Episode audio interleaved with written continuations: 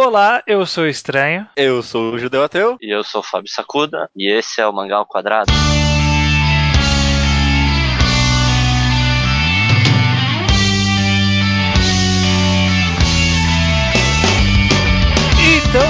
Judeu, estamos aqui com mais um convidado no Mangá ao Quadrado, veja só você. Olha só, convidado ilustríssimo, posso dizer? Sim, estamos aqui com Fábio Sacuda. E... E- Fábio Sacuda, quem é você? Quem sou eu, né? É. Sou Fábio Sacuda, do blog Shield, do portal Genkidama. Eu sou editor, sei lá se eu ainda sou editor, mas eu trabalho na, na Nipop. É, Faz tempo que eu não edito nada, né? E é isso. E você traduz também. É, eu sou, tra- ah, eu sou tradutor, né? É, Eu trabalho na New Pop, faço um monte de coisa. É o pau pra toda obra da New Pop. É, eu sei, eu só, a única obra que eu sei que você traduziu, que eu, que eu vi, porque eu fui olhar na- nos créditos aqui, foi o Kimba que chegou. Isso. E eu já notifiquei você que sempre que eu leio as narrações, eu ouço a sua voz. Ah, tá. no- lendo. o Lendo o mangá. mangá. Lendo o mangá. Toda vez que tem uma narração assim que não é nenhum personagem, vem a voz do Sakuda. Certeza. Todo É. mundo me fala isso. Todo mundo que lê o Kimba fala: Nossa, mas quando eu leio esse mangá, eu só consigo ouvir a sua voz. Caramba, que bizarro. Olha só, É. você eterni- eternizou a obra para algumas pessoas, olha aí. Mas olha, nós vamos aproveitar você, Sakuda, como um tradutor de mangás, alguém que já morou no Japão, pelo que eu sei, não? Tô errado? Tô Uhum. mentindo? Mo- Morei, morei por 10 anos. 10 anos, olha só. Então a gente vai te usar e extrair o conhecimento que você tem de vida. A gente quer entender um pouco melhor o mundo do Japão, tentar entender quais são as barreiras que nós ocidentais enfrentamos ao, ao nos deparar com o mundo dos mangás ou com o Japão como um todo. Tudo bem, a minha hora é barata. Beleza, tranquilo. Primeiro, Sakuda, eu quero te perguntar, vou fazer uma pergunta de cunho pessoal. Você que morou no Japão, você, você foi ao- criado originalmente no Brasil e depois foi pro Japão, ou você foi criança pro Japão? Não, eu sou made in Brasil mesmo. E quando você chegou lá, qual é a maior dificuldade que você passou pra entrar na cultura japonesa, entrar no- na sociedade japonesa? Acho que o pior problema mesmo é realmente entrar. Porque eles não te dão abertura pra você entrar, você tem que dar um jeito de chegar. O japonês é muito retraído. Então, esse é o grande problema, o primeiro grande problema. né? Você diria que eles chegam a ser xenófobos, algo assim? Não, porque acho que a maior, par maior parte das pessoas não reparava nem que eu era brasileiro, né? Porque Hum. Ah, É. tá. fisicamente eu sou japonês, 100%. Né? Uhum. Então, é, ninguém percebia, mas é que a própria sociedade japonesa já corre muito automático, né? Tudo, é tudo muito controlado, certinho. Então, você não precisa ter uma interação muito grande com ninguém, né? Igual, sei lá, né? É, é, mesmo as lojas que eu frequentava muito, né? Eu não precisava fazer amizade com ninguém lá, né? Nem rolava de, de fazer amizade com ninguém. Porque É. você vai, compra os negócios, sai, não precisa E- fazer nada. De vez em quando nem, nem precisa pagar pra uma pessoa de verdade. Porque no Brasil você vai duas vezes na loja, na terceira o cara já tá te apelidando já, né? É, Mas é, re- realmente a gente nota que a sociedade japonesa, a gente tem essa impressão, pelo menos analisando pelo mundo do- dos mangás, que é o único contato que, por exemplo, eu e o Judeu temos, né? Nunca fui pra lá, esse não foi não, né, Judeu? Não, nunca, nunca também. Pretendi. Eu, ixi, eu acho que já teve uma época na minha vida que eu quis ir, mas hoje eu, eu, eu não sei se eu tenho muita vontade, não. Não, talvez com um preconceito, mas tipo, talvez como. Eu sinto que eu, como judeu, não como judeu, né? Mas como eu, não seria bem-vindo ali, talvez, porque eu não sou japonês. Eu, eu, tenho, tipo, eu tenho essa sensação, por isso que eu não tenho muita vontade de ir lá. Será que eu tô totalmente errado? Não sei. O que, que você me disse, Akuta? Como, como eles tratavam estrangeiros lá? Você você chegou a conhecer outros brasileiros lá, suponho. como visitante, como tipo de viagem, a passeio, você é praticamente um rei. Mas Ah, morando qualquer lá, lugar você... também, né? É, não, é porque o principal, né, que todo mundo me fala, quem vai lá pra passeio, né, me fala que o Japão é muito educado, você nunca tem nenhum problema assim, tipo de, de ser maltratado, né? Uhum. Muito raro você, tipo, ir numa loja e o, e o cara te atender mal, é, acontecer algum, algum problema e tal, né? Hum. Eles sempre dão um jeito pra você ser bem tratado quando você é visitante, mas é, como morador é bem complicado. É, Morador eles já pegam no pé. Eu já, já ouvi alguns relatos de, de pessoas que foram morar no Japão que não, não foram muito felizes.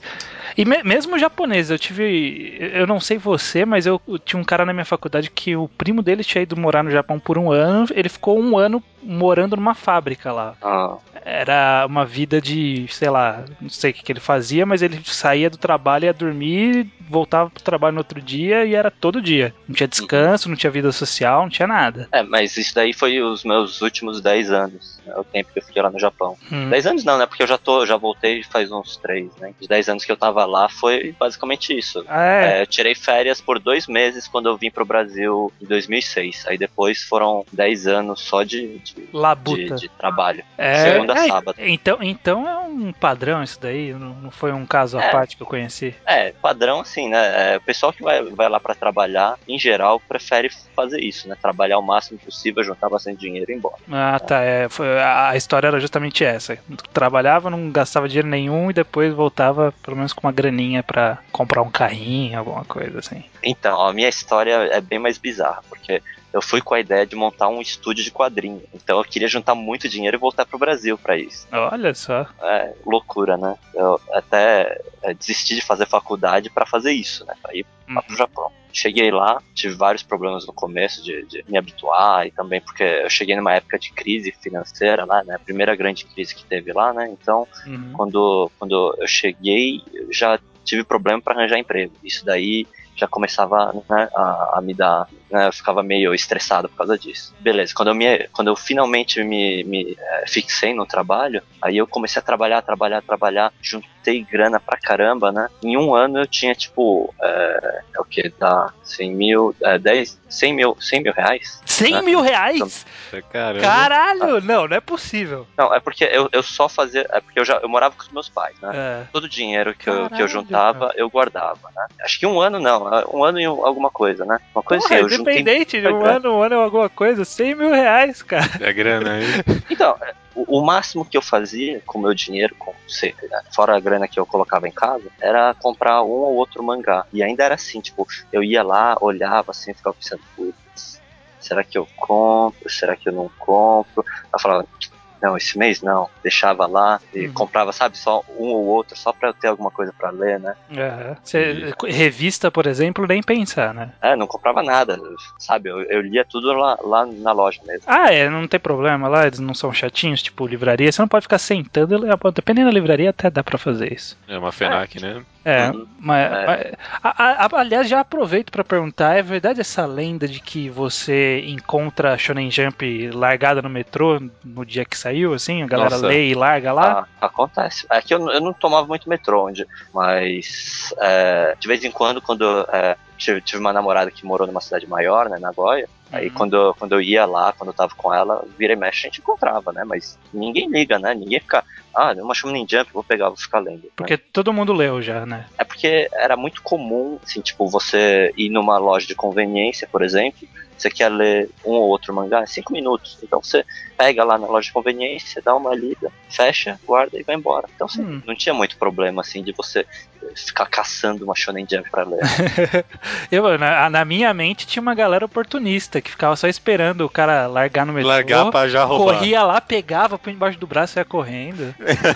Aí, em geral, isso daí é o mendigo. O mendigo ele faz isso porque ele não pode entrar na loja de conveniência, ficar lendo e tal. Os Hum. caras espantam ele, né? Então, Mas É. tem tanto mendigo assim lá no Japão ou é mais ou menos? depende da cidade grande, tem. Tem Cidade bastante? pequena eu nunca vi. Eu li, É, eu, li um, eu li um mangá de um autor que ele voluntariamente entrou na vida de mendigo. Ch- Chama o Disappearance Diary. É um autobiográfico lá, que ele ficou meio maluco com a editora dele lá e ele foi morar na rua. Aí falou É. que, que você arranja emprego tranquilo. Tipo, até um morador de rua arranjou um emprego lá de arrumar encanamento, sabe? Hum, Ele não tinha documento, não tinha nada. É, o, que, o que eu vejo de mangá são aqueles, tipo, parques, né? De, de barracas, de mendigos. Não sei até que ponto, por exemplo, essa ideia tá certa também ou não. Uhum, acontece bastante. é. Em geral, é, é igual aqui, né? De- igual aqui não, não tem favela, assim, né? Mas debaixo de ponte, tipo, esses lugares mais afastados, assim, tipo, perto do, do- dos portos, né? Esses lugares assim costuma ter.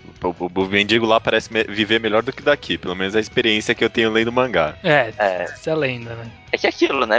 Mendigo lá não é exatamente porque não tem condições de vida, né? Muitas vezes é por algum problema, tipo, psicológico, hum. sabe? Tipo, aquele. Eu, eu, já conheci um mendigo aqui em São Paulo, né? Que é, ele tinha ido para as ruas porque ele era médico, né? Ele tinha um apartamento né, lá na Paulista, ele tinha grana, né? Só que ele desistiu de vi viver a vida dele como cara rico e tal, porque perdeu o filho, perdeu a mulher, né?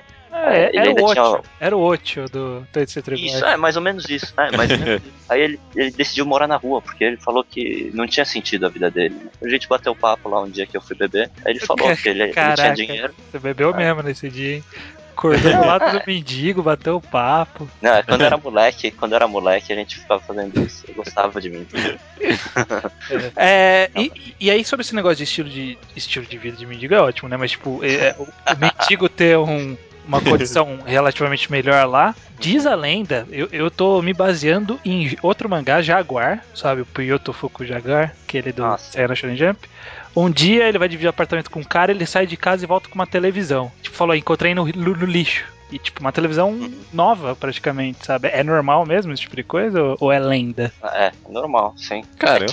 É, é, é, porque se joga, né? Você, é, aqui você tem o costume de vender, dar um jeito, dar uhum. pra alguém, né? Mas lá, como já tem aquele negócio de você ter um pouquinho de, de, de ressentimento, sei lá, né? De chegar assim e oferecer uma coisa velha para alguém. Então você não costuma dar nada velho para ninguém. A socialização não funciona é, assim. É meio, é meio feio é. também, né? Tipo, não é, sei. Então, é feio, exatamente. É, é meio feio você chegar aí e falar, ah, você quer uma coisa que eu já usei e não quero mais. uhum. É que aí... aqui, aqui, a gente tem uma maior liberdade de contato. É que o Japão ele é, é o que você falou, né? Eles são muito impessoais lá, né? Tipo, é uma coisa cada um na sua eu não interfiro na sua vida, você não interfere na minha, estamos felizes assim. Uhum, é. De, de, um, de um certo modo, isso é bom, né? Porque você vê a liberdade que as pessoas têm lá, né? Uhum. O cara pode ser gay, pode ser qualquer coisa, não tem aquela perseguição igual aqui, né? Uhum. É, os caras deixam cada um viver a sua vida. Até delinquente. Não... É, então, até delinquente. Cada um vive a sua vida, desde que você não incomode a, a dos outros. Só, só, uma pergunta, você falou que você conseguiu economizar 100 mil, é, é, pra mim ainda é um choque. É, não, um eu, eu tô maluco aqui, eu tô, eu tô, tô, fazendo a conta, tô abrindo a conta aqui pra ver quanto custa uma passagem pro Japão, cara. Não, mas hoje em dia já não dá mais. É porque a época que eu fui, eu trabalhava que nem um condenado mesmo. mas, tipo, sei lá, não estou menosprezando o seu trabalho. É uma pergunta, tipo, lá, mesmo trabalhando bastante. A impressão que eu tenho, tipo, de mangás é que, por exemplo, o custo de vida lá é algo, tipo, inferiormente menor no Japão. Porque, sei lá, eu leio mangá e sempre tem um garoto no ensino médio que resolve morar sozinho. E, e é. o cara arranja um, um, quarto lá sem nada, né? São dois passos por dois passos de quarto e é, mora sozinho. Você, uhum. tipo, sentia isso? sei lá, quando você passou pra cá, que o nossa, aqui é muito mais caro para viver, né? É, não, não é que é mais caro. Hoje em dia acho que tá mais ou menos elas por elas, mas lá era muito mais caro do que aqui, antigamente, né? Hum. Na época que eu fui, inclusive, ainda era muito caro. Mas é que o negócio é que, tipo, você pode ser. pode ter feito só até o colegial, né? Mas você pega um, um trabalhinho, tipo, sei lá, é, vendedor você já tira o equivalente a uns, que é uns dois mil reais. Então, é, mas, pô, já dois mil reais você já consegue viver sozinho. Pô, tranquilo. É, eu não sei, que, que, por, é, sei lá, por exemplo, você que morou lá, veio pra cá, a gente tá em uma interrogação esse programa aqui, praticamente. Não, é, a né? gente, a gente tá tentando, a gente tá, a gente tá extraindo a informação aqui. É, a gente é quer saber. né? Uhum. Mas, por exemplo, você vê o pessoal lendo mangá, porque muita gente, como o estranho falou, muita gente só. Eu, eu mesmo, a única informação que eu tenho de Japão é do, dos mangás e agora você. você. O que você sente do pessoal que lê mangá e, tipo, entende tudo errado, cara. Algum conceito assim que o pessoal entendeu a partir dos mangás e, e, e, tá muito, muito errado sobre o Japão. Você tem, tipo, alguma coisa assim?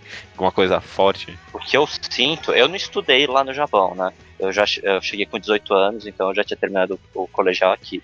Mas é, o que eu sinto vendo os outros e pelo que aparece no noticiário e pelos amigos que eu tenho japoneses, né? A, a, a, imagem que a gente tem de escola perfeitinha, bonitinha, comédia romântica e tal, acontecendo durante o período escolar é muito fantasioso, né? Porque lá no Japão é, tudo tão corrido, tão duro assim que é, a maior parte das pessoas assim nem pensa nessas coisas. É. Eu tenho, eu tenho um primo, o primo na verdade é, é, filho da minha prima, né? Minha prima é bem mais velha do que eu, então ele já tinha uns 12 anos quando eu tava com 18, 19, né? Com 12 anos, é, o, o, negócio dele era videogame. Ele só queria saber de jogar videogame e, e nem pensava em, em, menina, né? Pra começar. E eu acho que, se eu não me engano, ele só começou a pensar em menina no colegial, né? Caramba. É porque, né? É, é tudo tão corrido lá, você tem uhum. que estudar, tem que fazer curso, né? Tem que fazer aquelas aulas de, de, de reforço. É, né? e, e, capturar todos os pokémons. É foda, cara, do Japão. É, então. Uhum. É complicada a vida lá. É, é, é, como se fosse uma sala de só aquele clichê que, tipo, mostra no mangá do cara que tá estudando sozinho. Só que é uma sala só disso, né? É, então, a maior parte da, da molecada lá, você conversa com a molecada, é tudo, ah, eu tenho que fazer curso, eu tenho que não sei o que lá. O pessoal que sai pra se divertir, mesmo no colegial, assim, molecada que pega balada, assim, essas coisas, ainda é, é mais aquele, a, o perfil do, do desajustado, né? Ah, uhum. É, se você não, não sai assim, se você não, não deixa de tirar nota, é muito difícil de você conseguir ter também uma vida pessoal sossegada, assim. Então, ou, ou o cara é o mega estudioso é ou é o, o, delinquente, né? Do mangá. É, é. é. Existe, existe mesmo aquela personificação do delinquente que a gente vê em, tipo, Crawls, Worst, ah, esses outros mangás. Existe, existe mesmo? Existe, existe. Caramba, isso é, é, muito caricato, né? É muito estranho pra gente pensar nisso. É, isso eu sempre foi algo que eu achei. Ah, nem tem isso no Japão, mó, mó viagem dos caras. Mas, tipo, tem esse clichêzão assim mesmo? Existe, existe. É, uma coisa que eu, que eu gostaria de perguntar, Fábio Sakura, que eu, em uma pesquisada eu vi que você tentou fazer mangá no Japão também, né? Tentei, é. Eu, eu queria que você esclarecesse um pouco esse mundo pra gente, porque é, eu vejo muita gente falando, ah, eu quero fazer um mangá para tentar entrar na Shonen Jump. Mas, mas gente, molecadinha mesmo. Uma vez eu fui numa Fast Comics e tava tendo palestra do Del Greco, lá o Marcelo Del Greco da JBC, e aí o menino perguntou assim: "Ah, eu tenho um amigo meu que ele quer lançar mangá no Japão". e aí pediu uma dica pro Del Greco, que obviamente não sabia porra nenhuma, porque não conhece esse mundo. E você conhece um pouco, pelo menos, eu imagino. É, por bastante tempo eu fiquei estudando e pensando sério nisso, né? Então, né, até a própria língua japonesa, boa parte eu estudei por causa disso, né? Então, hum. até que leva bastante a sério. Mas o negócio aqui é, é complicado, né? Mesmo você sabendo a língua, você já tem que enfrentar pessoas que viveram falando essa língua, né? Uhum. Então já começa por aí. E, tipo, se aqui você tem mil pessoas participando de um concurso, Lá você tem 10 mil, né, no mínimo. É. Então é muito mais difícil, né? No e caso... também pessoa muito mais talentosa, né? Porque é, lá você tem todo um suporte a mais que você não teria aqui no Brasil. Tipo, aula de literatura aqui você aprende a ler livro. Lá eles te ensinam estrutura de roteiro. Olha só, que interessante. Não sabia disso, não. É. Porque Isso no a, ginásio. É, a gente, a gente, tem uma impressão, pelo menos, né, que a imersão cultural, ao menos no, pelo menos do lado do mangá, eu já não tenho tanta certeza contra com literatura, porque eu já ouvi uma lenda que japonês não lê tanto livro. Ele lê mais mangá ou aqueles light novels, né? Que são mais fininhos. Hum. É, mas a gente tem a impressão que, que, é mais corriqueiro, é mais parte da realidade deles ficar imerso nesse mundo do mangá, claro, porque é muito mais amplo do que a gente tem aqui com quadrinhos, por exemplo, ou mesmo com a literatura nacional. A gente não é tão imerso na cultura assim, né? Lá, lá, é, lá eles são muito imersos é, tem, tem mais difusão, né, de cultura do que aqui, né, porque faz parte até do, do, do da conversa, né, uma coisa que eu reparei muito do japonês aqui. O japonês médio, em geral, ele sempre quer estar tá dentro do assunto. Então, ah, mas brasileiro também, cara. é, só que é mais ou menos, né? O brasileiro não, não, não chega a se incomodar com isso ao ponto de, de, de sentir necessidade de estudar alguns assuntos. Ah, não, não. O importante é saber o mínimo para fingir que sabe. É, então. É, é só para não, não ficar fora do assunto, né? Uhum. Mas, por exemplo, é, uma coisa que eu sentia muito lá é, tipo, eu, eu chegava, falava de algum mangá que eu gostei muito, conversava com algum amigo, aí ele já falava, ah, legal, eu não conheço, mas eu vou ver. Aí uma semana depois ele vinha, ele já tinha lido tudo, ele falava, ah. já se vê mais que você. É, então, porque ele, né, queria poder conversar, né? Como conversar lá no Japão, né, ter, ter um bate-papo mais aberto com alguém é, é, muito raro, né? Entendi. Muito raro não, né? Mas não é, não é muito comum, assim, né? E ainda mais no serviço, com pessoal de Uhum. serviço, assim, né? Não é que, que nem aqui que às vezes você bate até um papo com um cara sentado do seu lado no ônibus, né? Não, É. ou, ou você Ah. encontra uns amigos no bar que você vai com uma galera que você nunca viu na vida, tipo eu no primeiro Otaku Bar. Não conhecia É. ninguém, você vai e bate papo, cara. Foda-se, sabe? Ninguém sabia quem era eu, você tá conversando. é, eu, eu acho que já- você já, me- já se apresentou pra mim umas duas vezes, não é? Eu, eu, provavelmente. Pro, pro urso eu me apresentei umas cinco já. Não, mas o urso é normal, eu acho. Pro urso eu me apresentei também umas cinco. Ele tá vendo? Mas é que- aquela coisa de aceitação, né? Lá eles, eles querem muito a sua aceitação, né? Mas, ah, rapidinho aí, já que você comentou aí, tipo, no, no final das contas você tentou ir, ir atrás de alguma editora com os mangás, alguma coisa, ou tipo, ne- ne- nem chegou aí nesse passo? Tentei, eu tentei, é, que a, a minha intenção era Shonen Jump, né? Porque Uhum. é, desde criança é, eu já tinha ligação com Shonen Jump, né? Eu tenho um tio que, aqui no Brasil, né? Ele colecionava Shonen Jump to- todo mês, ele comprava os cinco do, do mês, né? Os quatro, cinco do mês. uhum. Ele fazia um esquema com os amigos, né? É, eles compravam em quatro amigos e aí eles rodavam, né? E como ele era o último da fila, depois as edições ficavam com ele, né? Entendi. Olha só. Então, quando, quando eu nasci, ele já tinha, tipo, uma sala gigante, toda forrada, né? Todas as paredes cheias de Shonen Jump. Caramba, ele não ficava Exatamente. bravo, você pegava pra ler, não? Tipo, ah, você vai estragar minha Shonen Jump. Até ficava, né? Mas é, era criança, né? Então, Uhum. eu tenho uma foto de eu com um ano com uma Shonen Jump na mão. Olha No só. da minha mão. É, Pou- Poucos podem dizer isso, hein? é verdade. É. Olha só. O que, que, que saía na Shonen Jump naquela época? Ou melhor não entregar a idade? Não, é, 81. 81 saía é, é, Cap- Captain Tsubasa. Deve ser Kinikuma. Não, Kinnikuman é, é 82. Olha só. né? Não, Olha, não tá vou saber essas coisas. aí. Eu sei, eu sei por causa do Curiosidades Level Master que eu tô fazendo no Shio, né? Então, a propaganda. Tá, tá por Ah, dentro, tá. tá por dentro. Tá Ah, mas é dentro. interessante Tá legal. mesmo. Tá, tá muito legal, Coluna. Eu gosto. Mas e, e aí, e aí você tipo, chegou aí em alguma entrevista? Foi. Porque é, de Shonen Jump editorial que eu sei é Bakuman e, e só também. Uhum. O, o processo, né? Então, eu, eu participei de dois concursos, né? Mandei pra dois concursos, nem tive resposta, quer dizer que fui muito mal, né? e a última vez foi quando eu já tava decidido a voltar pro Brasil. Eu falei, vai ser é, tipo tudo ou nada, né? Aí eu fui, é, eu tava preparando uma história, só que aí eu fiquei sabendo que ia ter um evento e vai, ia ter os editores da Shonen Jump numa cidade é, perto de casa, né? Eu falei, meu, eu vou lá, né? Eu não tô nem com a história pronta, mas eu vou lá vou levar, né? Aí eu fui, eu fui só com o roteiro pronto, né? E fiquei esperando lá, porque tinha uma fila enorme, né? Você pegava uma senha, tinha que ficar esperando, esperei seis horas. Uhum. Nossa. Caramba. É, Aí quando eu cheguei lá, foi tipo coisa de 10 minutos, 15 minutos. ele olhou assim, ele falou, hum, é só o roteiro, né? Eu falei, é, é que eu não tive tempo ainda de fazer, eu não tava planejando, vim aqui. Ele, ah, não, não, tudo bem. Aí ele pega assim, sa- sabe quando você folheia assim, sem muita vontade, um, um mangá, assim, você começa a folhear assim rapidão, como se fosse animação de Nossa, que horror. Ele fez assim, pra... aí, ele, aí depois ele começou a ver página por página, né? Ah, nossa, ainda bem, né? Tipo, não, não deu uma folhada assim e entregou pra você. Falou uma merda. É. É, porque senão eu já, eu já tava nervoso, né? E eu- se o bicho me fizesse isso, eu ia sair assim, chorando de lá. Devastado, nossa.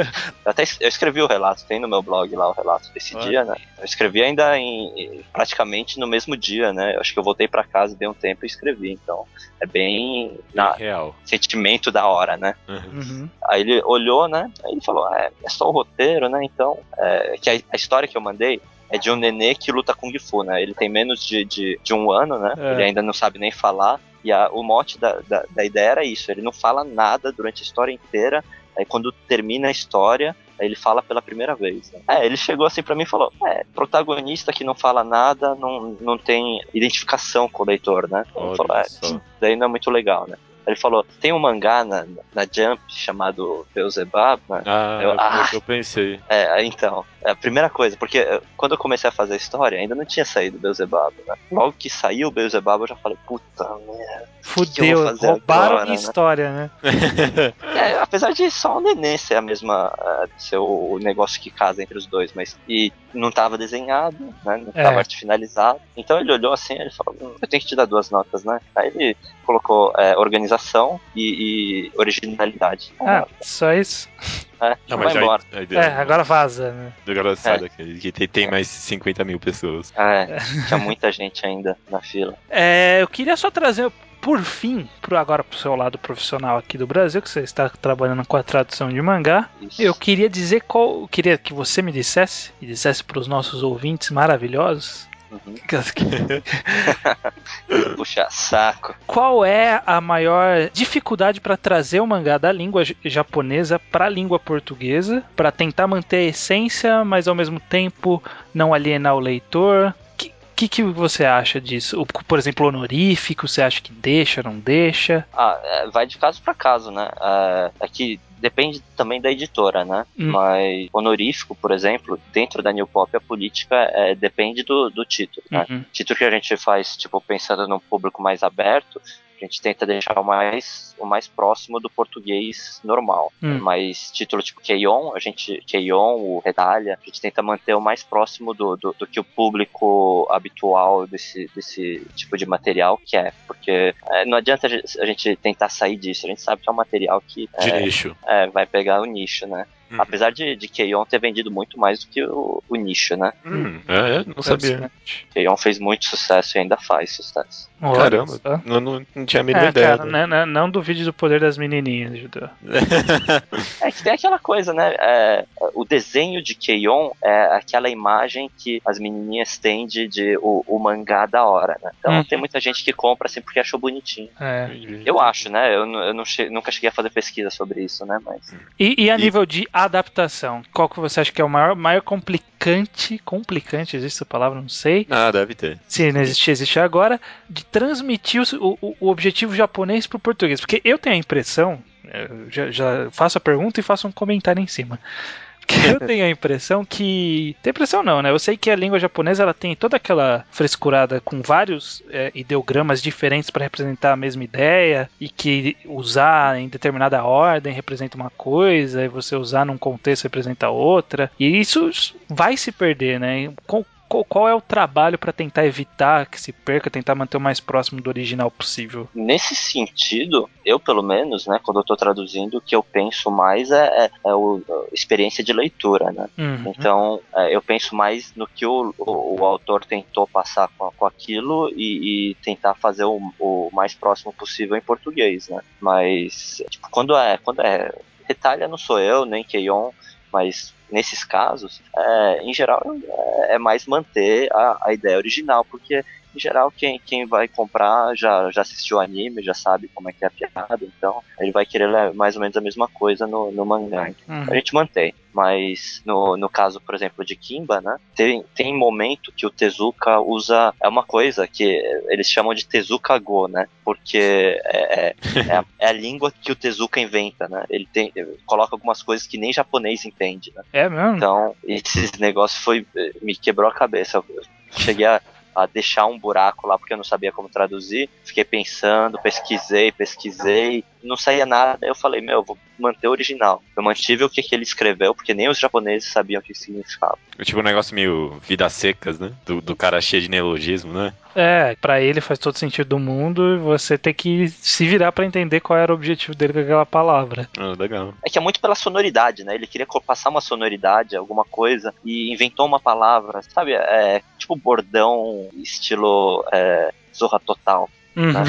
É um bordão que é só, só pra tá lá, né? Aí ele inventa um- uma coisa nada a ver, uma palavra nova, né? Ah. De vez em quando até com, com letra que não costuma se usar normalmente, né? É. O, o que eu tenho a impressão, no caso de Scanlators, parece que aquele. O Assassination Classroom, que é aquele mangá que tá fazendo maior sucesso hoje em dia, ele tem um pouco disso. Porque o cara que traduz pra internet, ele sempre coloca uma nota no final falando, ó, aqui ele brincou que a palavra era não sei o que, mas ele usou o caractere para assassinar. Aí virou uma palavra um pouco diferente, mas a ideia é a mesma. Pa parece que eu acho que, que vários autores deram essa ideia de dar uma inventada, né? É, talvez não de uma forma tão complicada, mas é, é além do Assassination Classroom, eu tenho essa impressão também. Uhum. Pelo... É, que o Assassination Classroom, até onde eu sei, porque eu, eu nunca li né, o mangá, na, na época que eu voltei, é, já tinha começado e, né, como eu não leio Scan, é, eu não sei como é que é a história, mas pelo que você me falou, eu acho que ele só faz aquela brincadeira de usar, usar uma palavra sempre que, sempre que for possível, né? O, o ideograma, né? Que seria o de, de assassinar, né? É, Isso, é essa ideia mesmo. Então, aí ele só fica encaixando em vários lugares, né? Onde pode entrar, né? Uhum. O novo anime aí da, da, da Trigger, dos caras que saíram da Gainax, ou Gainax, né? Gainax, Uhum. né? Ah, É. eu chamo. Eu, eu É. sou o que menos sabe, sabe disso aqui.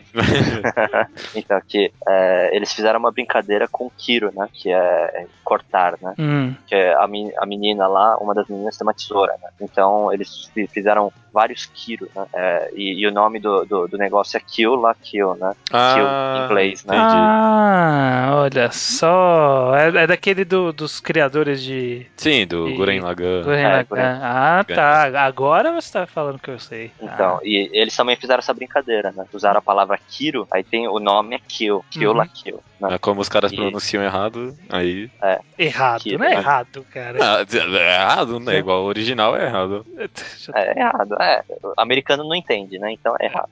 É, é, Americano, em inglês, né? é preconceito isso aí, cara. Não, se, se eu pronuncio uma palavra em inglês errada, eu falo que ela tá errada. Ah, mas ok, Não. ok. A, a pior coisa que tem é você conversar em inglês com japonês, com japonês nativo, né? É, porque eles não sabem, né? É, não é que É, devem é- até é- saber é muito, bem, é mas- muito longe, né, da a língua, né? Tipo, a estrutura, a, a forma É. como se monta a, a frase, muito diferente. É, é o R e o L que, que atrapalha tudo. É, também tem isso também. De repente vira tudo Clichê. L, ou de repente vira tudo R, e você não consegue mais entender nada. Bom, mais alguma pergunta, Judeu? Alguma questão que você queira levantar? A gente extraiu bastante coisa aqui do. É, deu bastante, o programa ficou comprido. Não sei. Ah, foda-se. É, é, você que está inserido como editor, inserido no mercado nacional, aqui boato que capas. Capas é o que atrasa, cara. Capas fode tudo com os mangás. É por causa de capas, aprovação de capas. As, as capas têm que ser pro- aprovadas pelo autor. Tudo isso, é por isso que as coisas são tão demoradas. Você sente isso como uma verdade? Um, um atraso assim pro mercado? É verdade absoluta. Demora muito pra aprovar capa. É, eu- Capa, arte, né? Um monte de coisa. Eu acho que a gente, Judeu, que a gente tem que rechamar o Fábio Sakuda. A gente pode chamar também o Kitsune, que agora é um trabalhador da indústria. Pra gente tirar umas dúvidas gerais sobre o funcionamento do mercado editorial brasileiro, que, que muita gente sai por aí falando merda e não porque não entende nada do funcionamento, sabe? Tipo, que as editoras atrasam porque são escrotas, sabe? Como se alguém É. fizesse de propósito atrasar alguma coisa, né? É, não tem visão de mercado, alguma coisa assim, né? É. Sempre tem. Beleza. beleza. Mas até esse programa, Fábio Sakuda, muito obrigado pela participação, pela colaboração. Ah, é, né? Obrigado. Valeu pra vocês também. Mas Foi. ainda não, não acabou, calma. Ah, é verdade. Há uma recomendação que você vai fazer depois dos e-mails.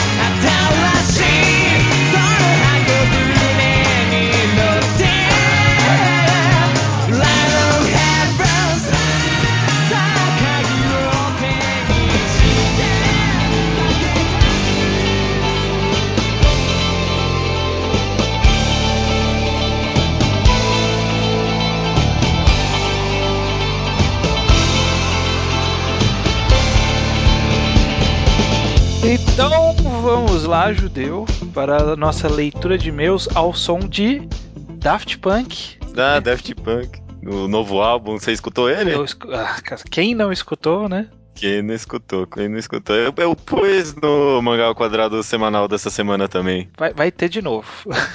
Vai, não, vai, vai ter, vai ter bastante, provavelmente. Vai, muito bom. Tu- O, povo, o mundo está em polvorosa. Os haters estão ah, com o sentimento. Hateando. É, estão hateando. Vai. Se- se- Segundo melhor álbum da banda, não tem nem dúvida. Com certeza, com certeza. Com certeza. E esse é o episódio 43, episódio que falha nossa, né? Que esquecemos do olhar 43, que o Hilda lembrou, né? É, a gente ficou pensando qual que era o número do episódio anterior e olha aí, olhar 43, Tivemos mudar o nome pro programa, programa falha total, né? falha Porque- nossa. Mas tudo bem, o programa, a gente é a leitura então de e-mails do programa 43 sobre violência, judeu. Violência. E antes de tudo, qual é o nosso e-mail de contato? É o mangá ao quadrado arroba gmail.com. Exato, e o que a pessoa pode fazer mandando e-mail para esse e-mail? Pode enviar o seu comentário da semana, sugestões, recomendações e recomendações pode mandar em áudio, que são recomendações que a gente coloca nos programas múltiplos D5, ou seja, no próximo programa vai ter alguma recomendação do ouvinte. Você vai lá, grava e manda pra gente. Pode, sei lá, pode gravar no Vocaru e mandar pra gente que a gente edita, não precisa se preocupar, só É. mandar pra gente. Pode errar, não tem problema. Provavelmente as suas pausas. Você não precisa ficar ensaiando, porque a gente vai editar e vai ficar bom no final. É, a mágica da edição resolve tudo. Exato. Então não tenha medo, pode mandar. Não precisa por música específica, mas se quiser sugerir uma música pra colocar na edição, sugira. E a gente vai usar. Mande que sempre dá pra você roubar a fila de quem estava programado pro próximo programa. Sempre, sempre. É. Slowpoke Reports, Judeu. As pessoas que nos notificam sobre leituras atrasadas, né? Que, É, de recomendações antigas, na verdade não atrasadas, porque nunca é tarde, não é mesmo? Nunca é tarde para ler um bom mangá. Que nem o Daniel Pereira, que leu e gostou de Akunohana, que você não recomendou oficialmente, né? Mas deu uma recomendada no seu blog, né? É, tem um post lá sobre isso, que foi prévia da temporada, antes de sabermos que era aquilo, o anime. Que era aquela merda, né? E ele É. diz que não, de fato não há dúvida nenhuma que o anime não é o que o mangá é. É. Palavras deles. M- Muita gente tá adorando o anime, mas é, acho que deve ser por motivos diferentes do que as pessoas adoram o mangá. É, eu não li nem o mangá nem o anime, não sei. o que- É. E outro Slowpoke Report também de uma recomendação que não fizemos oficialmente, mas as, pe- as Bastante pessoas gente. leem coisas que a gente não recomenda. O que a gente recomenda ninguém lê, né? ninguém lê, ninguém lê. E o Diego Câmara leu Google Monster, disse que ele encontrou scan e realmente foi notificado depois pelo Rubens Sombreiro que tem scan. Algum filha da puta pegou aquela edição linda da Viz e rasgou-a pra escanear, pra disponibilizar pra vocês lerem. Olha só. É, é querer muito ajudar a comunidade, né? Puta, cara, eu, meu, meu coração doeu quando eu vi aquilo. meu coração e, E- meu bolso. É, então, o bolso do cara deve ter doído. É. Você sentiu, você É, sentiu, entendi. ve- entendi. Veio até mim. E um Slowpoke Report rapidinho meu, eu queria ter um Slowpoke Report meu também, que nem você teve. Eu, eu, eu- eu queria comentar do chá. Não sei nem se vale a pena comentar ou não, mas eu, do programa passado o Leonardo Souza fez uma metáfora com chá, eu pedi pra ele uma recomendação de chá, aí depois no Twitter ele me falou que não é tão entendido de chá assim. Eu queria que alguém me recomendasse chá, se possível, porque eu, eu, eu queria ser mais conhecedor de chás. E Você quer se especializar, você quer ser um, um entusiasta em primeiro momento de chás, é isso? É, porque o Leonardo Souza mandou eu, eu fazer um chá de cidreira, mas eu falei, como eu faço? Eu só jogo na água quente e acabou? Ele falou, "É, já não sei. É, é, comprar pronto é fácil, né, pô? É, eu que- queria saber o chá. Enfim, fica esse comentário solto. Fica aí o pedido do chá. Para as rapidinhas e recadinhos, primeiro Tom Sawyer, ou Pedro, que mandou um e-mail pra gente na semana passada, na verdade, É. é, fazendo uma sugestão sobre os blogs, só pra avisar que nós lemos o e-mail, né? Pelo menos eu li, Uhum, você uhum. leu também. Eu- não, eu li, eu li também, eu li também. Mas E- é, é, não, não teve tempo, não tivemos tempo pra discutir o tema pra poder formular uma resposta formal, então não, não, não se sinta ignorado. A gente leu. Ou menosprezado. Eu gostei, eu achei bastante inter- interessante a ideia, aliás. É. Vamos ver. Quem, quem sabe no futuro próximo se torna pública se a gente discutir e cortar melhor as rebarbas da ideia. Beleza, beleza. É, Lívia Sugihara, Lívia Sugihara ouviu todos os podcasts e gostou bastante. Obrigado, eu gosto quando as pessoas chegam e falam que leram e gostaram. É legal, eu também gosto. É, muito obrigado pelo elogio. A gente vira e mexe recebe algum elogio solto aí, Twitter, e-mail, comentário de pessoas que estão chegando agora e, poxa, eu fico muito feliz realmente. Ah, legal, legal. É, E ela é muito legal isso, mas tudo bem, prossiga.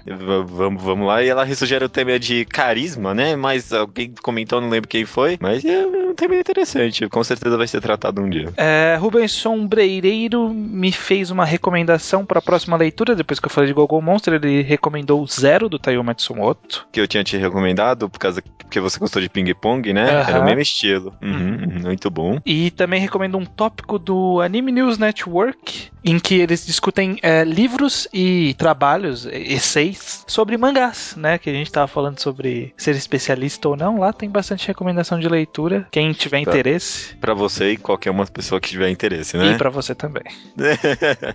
Eh, o Eukavi recomenda Double House.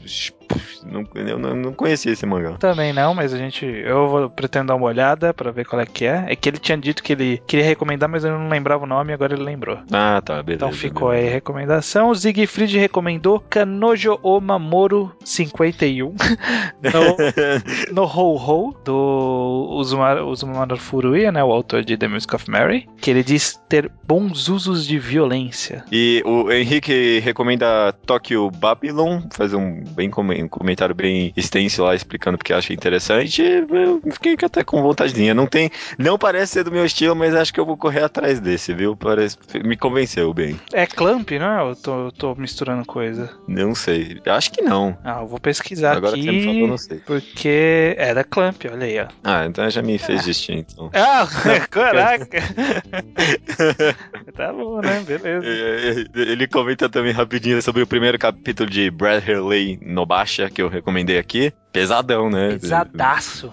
É um Ele, ele mesmo, se não me engano, foi ele mesmo que comentou que leu esse capítulo e ficou, tipo, algumas semanas sem ler o mangá, porque foi um bom choque. É, é, é, é um tapa na cara, logo pra começar mesmo. Depois ele dá uma amenizada, né? Mas mesmo assim, é uma sensação que fica pro resto do mangá, com certeza. Te- Teve também uma discussão rápida lá no Mangás Underground entre Zé e King Buddy Holly, que eles estão falando sobre a possível explicação biológica né, da, da violência sexual, do nossa, de temermos a violência sexual. Tem uma olhada lá quem tiver esse interesse. Bem, bem interessante, bem interessante.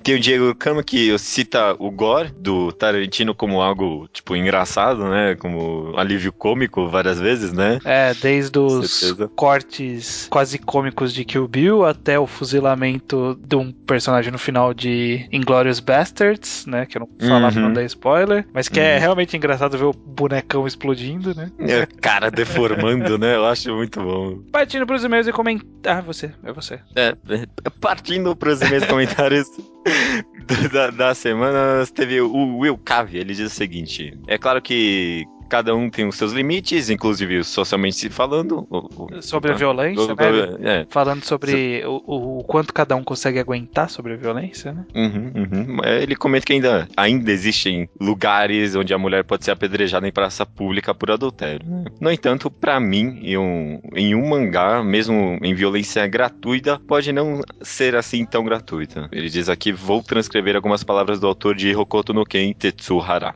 Ah, em seu meio, esse tipo de pessoa arrogante, rude, sempre tentando se impor, me dá vontade de matar gente assim. Entretanto, quando me vejo diante deles, o trato bem, mesmo contra a minha vontade. Se eu medisse 1,85m e fosse forte, arrancaria ali da pele. São esse tipo de sentimento que tento inserir em Kenshiro, que todos os pequenos tiranos desse mundo sejam executados nesse mangá. Hum. Essas palavras estão escritas na contracapa do segundo volume, se não me engano, e elas dizem muito sobre a violência nos mangás. É, é apenas uma forma de, de extravasar de uma maneira geral, pelo menos. Ainda mais se você der uma olhada na sociedade japonesa, né? É, tem, tem realmente uma forma de, de ser um, um, um extravasamento artístico da sua indignação com o mundo, você pela violência como uma forma de. Uma, for- uma solução que você não pode usar na vida real, mas na arte você pode, né? Eu acho que o, o recém-terminado por mim, Akumetsu, Hum. tem disso também, né? É o, é o- o autor aliviando suas frustrações políticas ou com a situação do Japão na forma de uma É. violência descarada, assim, e É. extrema. Eu concordo. E tanto que no final, eu, eu, pelo menos, sem spoiler, né? no final do mangá, pra mim, meio que expõe tipo, a opinião de verdade dele sobre isso, que é certo um,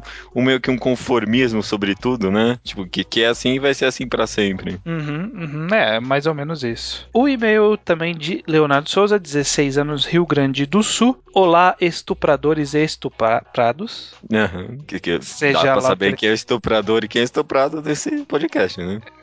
Eu não vou comentar. É, acho que, diferente da tristeza nos mangás tristes, quando as pessoas leem um mangá violento, elas querem experimentar a sensação e não podem na vida real. Com mangás tristes, as pessoas não gostariam de experimentar a sensação na vida, né? Mas acho que a violência sim. Me parece que o ser humano tem uma necessidade de violência e, pelos freios sociais e pelas leis, não pode, portanto, encontra uma saída na arte. Isso, aliás, vai de encontro com o pensamento que jogos deixam as pessoas mais violentas.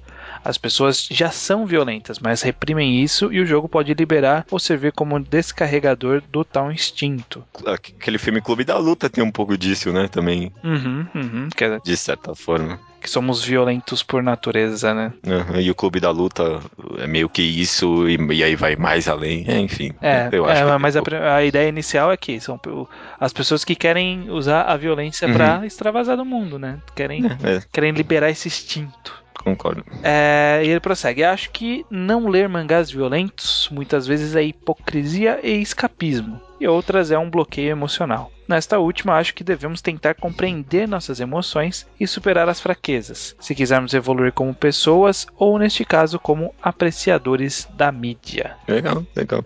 Acho que eu, eu consigo concordar com a maioria aí, pelo menos. Uhum. É, encerrando, tem o Rubens Sobreiro, mandou um e-mail dessa vez, né?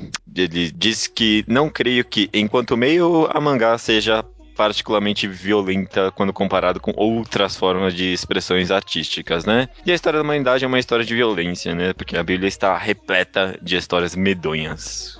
Eu não vou comentar muito extensamente, mas ele faz uns bons comentários sobre misoginia em Berserk, que eu concordo bastante. Aliás, é, pena que você não lê Berserk, não, acho que até renderia um bom mangá ao quadrado de misoginia e violência em Berserk exclusivamente. Po- E posso con- tentar ler num futuro não muito distante. É, Quantos volumes? vou Quantos volumes são? Vou pesquisar aqui. Vai, vai, vai prosseguindo que eu tô pesquisando aqui. Ele comenta também, ele também faz um comentário sobre Gantz, sobre ele- o mangá ter começado. pa- Ele, ele dá uma impressão de que é só violência, mas ele tem um lado muito além hoje em dia. Tipo, por exemplo, os corpos são tratados como corpos, não é só tetas e violência gratuita.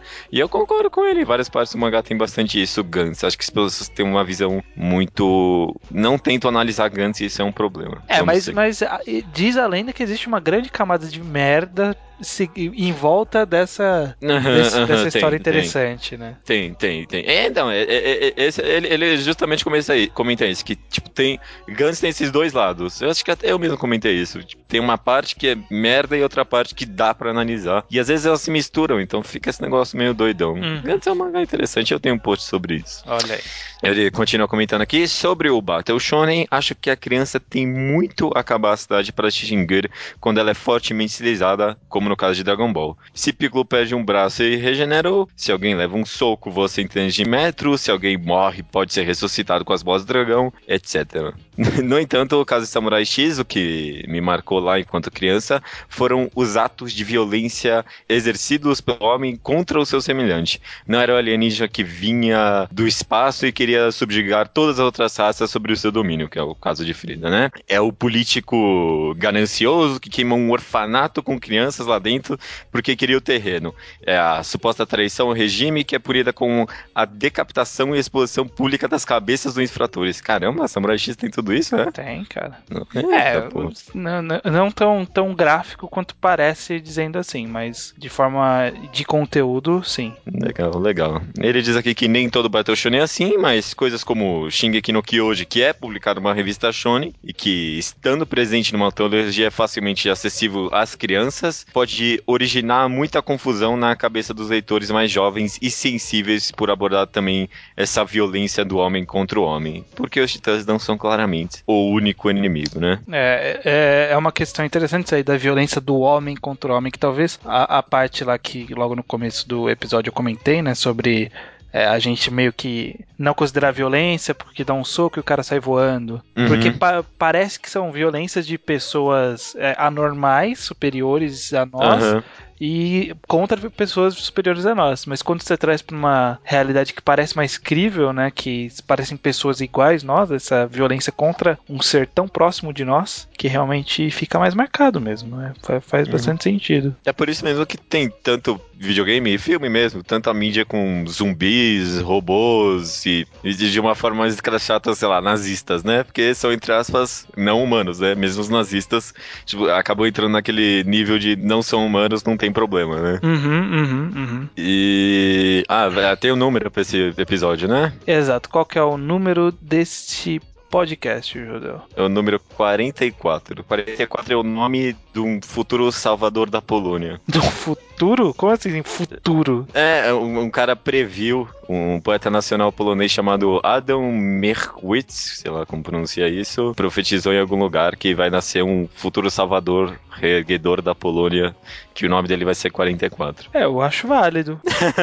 assim, assim, Ah, olha. o Salvador da Polônia. É algo importante, o né? Salvador ele vai salvar a Polônia do quê? É a grande É. pergunta, né? Da merda que ela tá, né? Porque você tá provavelmente muito familiarizado com as políticas polonesas, né? Não, eu sei que é um país terrível. Eu sei que eu já Terrível? é, tá, eu não, eu conheço gente que foi na Polônia, é terceiro mundo ali, viu? Ah, é? É, não. Os nazistas fuderam Ah. é, de verdade mesmo. não- Sa- Sabe o que tem na Polônia agora? É, é parque de diversões pra judeu, porque só, só vai lá judeu pra visitar campo de concentração. Porra, parque de diversão. Você vai, você vai pra ver a tristeza da- do holocausto e cê- ah, eu tô colocando de uma aqui forma e entrar mais... no trenzinho Auschwitz. Esse cara é foda, né? Mas pode ser, pode ser. Polônia, Polônia fudida é esse programa. ah, põe aquele Poland Ball, sabe qual é? Poland Ball. É, tipo, uma- tipo, tipo, é, um, é um meme, é um meme. É uma, é uma bola no formato da Polônia e essa bola sempre se, tipo, se põe em situações totalmente fodidas. Ah, é, é Não- um meme, já vi, já, já vi. Ah, já. Foi essa imagem. Que bosta esse meme, cara. Não, era uma engraçada, porque os outros países, tipo, interagiam como tipo, se fosse um país mesmo. Era bom.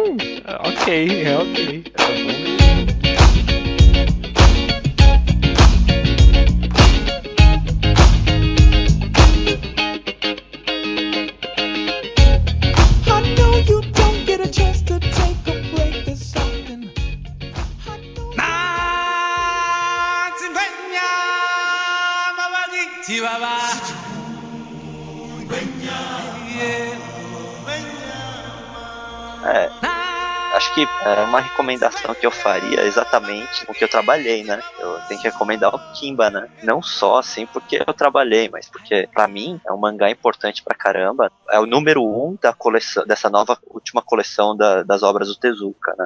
Que é a obra mais importante dentro do- de todas as obras que ele já fez. Então, por isso que foi a que abriu a coleção, né? Uhum. E é importante para o mundo também, porque Kimba é é uma obra que não foi traduzida para praticamente nenhuma língua ocidental, por causa de vários problemas, inclusive o negócio do Rei Leão, os lobby da Disney, né? É. Mas. É, Dizem também pelo, pela estereotipação do Tezuka, né? Por, por ser de outra época, ele tinha uma estereotipação dos negros, por exemplo, que, que hoje em dia não é bem visto. Embora o pessoal não saiba que naquela época era assim, a galera não consegue dissociar, né? É, então, teve, teve muito também disso daí, do, do preconceito, né?